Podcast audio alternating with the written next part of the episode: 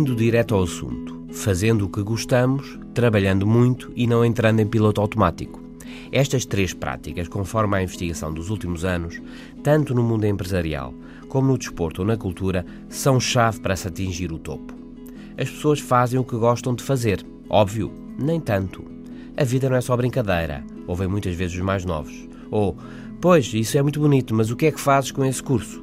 Também eu gostava muito de praia e de surf, então de jogar à bola, mas é preciso ter cuidado.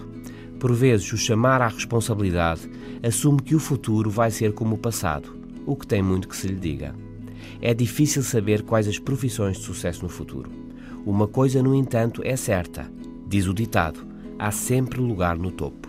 Por isso a questão é como ser um profissional de topo. Primeiro, lá está, fazendo o que gostamos. É mais fácil dedicarmos-nos, melhorar, aprender a fazer algo que gostamos. Segundo, ninguém nasce especialista em coisa nenhuma. O jeito para as contas, para falar e convencer os outros, para a música ou para inovar, pode dar-nos uma vantagem, mas só o tempo dedicado nos pode levar a um desempenho de topo. Em geral, as pessoas são atraídas por aquilo que fazem melhor. Fazemos bem, satisfazemos-nos, somos elogiados e vamos fazer mais e melhoramos, somos recompensados por isso e assim continuamos. Mas com gosto e dedicação, não é apenas o tempo que faz a diferença, mas antes um certo tipo de trabalho. Um trabalho que aprende, que melhora e que inova, um trabalho que não entra em piloto automático.